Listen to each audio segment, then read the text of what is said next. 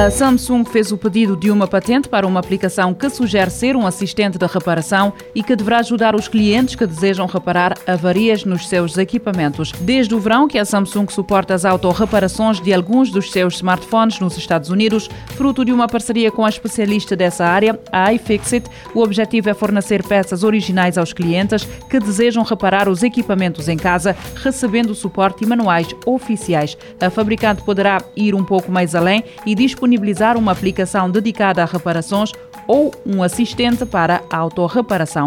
A fabricante submeteu uma patente no US Patent and Trademark Office nos Estados Unidos de uma aplicação chamada Self Repair Assistant. Na sua descrição é referida que se trata de uma aplicação de software para smartphones direcionadas à autorreparação, automanutenção e autoinstalação de equipamentos que incluem smartphones, smartwatches, tablets e auriculares. A fabricante já suporta a reparação dos modelos de smartphones das famílias S20 e S21, assim como o tablet Tab S7 Plus, mas segundo a descrição, o programa poderá ser alargado a outros produtos como relógios inteligentes e auriculares.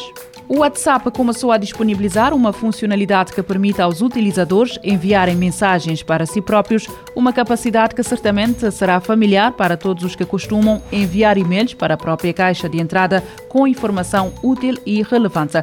A informação é avançada pelo site TechCrunch. A funcionalidade de nome Message Yourself permite aos utilizadores enviarem notas, listas de compras e lembretes para si próprios, com a conversa a surgir no topo da lista da conversa da página inicial do WhatsApp. Esta opção já tinha sido testada em anteriores versões beta do WhatsApp e deverá começar a chegar aos utilizadores Android e iOS da aplicação de mensagens ao longo das próximas semanas. Uma equipa de cientistas da Universidade da Coimbra desenvolveu um conjunto de ferramentas inteligentes que permitem detectar se um programador está ou não a compreender o software que está a ler, verificar ou construir, ajudando a prevenir possíveis bugs. O projeto denominado Buzz reúne investigadores de vários domínios científicos entre neurociência, biomédica e inteligência artificial, para além da engenharia de software. Segundo Henrique Madeira, professor catedrático do Departamento de Engenharia Informática da Faculdade de Ciência e Tecnologia da Universidade de Coimbra e líder do projeto, o problema da falta de qualidade de software há muito que é investigado, mas não na perspectiva do elemento mais importante no processo da construção do software, ou seja, o programador. Um dos primeiros resultados do projeto foi demonstrar de forma prática que é possível dotar o ambiente de desenvolvimento de software de novas funções para ajudar o programador, particularmente indicar o código que deve ser revisto com mais cuidado. Segundo o investigador, a pessoa está a programar e a ferramenta vai marcando a amarelo ou a vermelho as zonas de código que devem ser revistas. Tendo em conta os resultados, foi desenvolvida a iReview, uma ferramenta já patenteada que avalia a qualidade das revisões de um programador, indicando se o processo deve ser repetido ou não. Há 360 milhões de números números de telefone de utilizadores do WhatsApp de 108 países entre os ficheiros roubados ao WhatsApp. São dados da consultora Checkpoint Research. A empresa especializada em cibersegurança a nível mundial analisou os ficheiros relacionados com os dados de utilizadores do WhatsApp que se encontram à venda na Darknet. De acordo com a consultora, embora a informação à venda seja apenas números de telefone ativos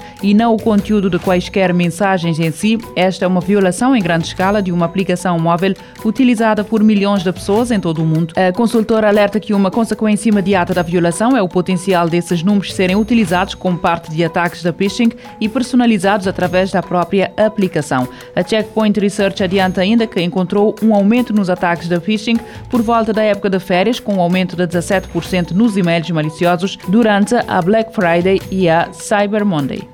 O Hospital Curry Cabral, em Lisboa, anunciou que efetuou pela primeira vez uma cirurgia robótica ao cancro da cabeça do pâncreas. A primeira duodenopancreactomia por cirurgia robótica em Portugal foi feita na terça-feira a um homem de 58 anos com um subtipo de tumor da cabeça do pâncreas menos agressivo, embora maligno, chamado ampuloma. Segundo informações avançadas pelo diretor do Serviço de Cirurgia e da Unidade de Transplantação do Centro Hospitalar Universitário de Lisboa Central, a possibilidade de fazer a operação com recurso à robótica é um avanço em Portugal. O clínico disse ainda que a cirurgia convencional deixa uma cicatriz bastante grande e normalmente exige algum tipo de internamento. O recurso a um robô viabiliza o procedimento através de cinco orifícios até um centímetro cada.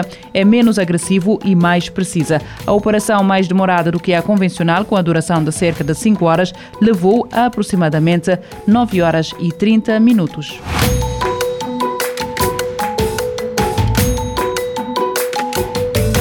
Futuro agora, com o apoio da Agência Reguladora Multissetorial da Economia. Este programa está disponível em formato podcast no Spotify e em radiomorabeza.cv.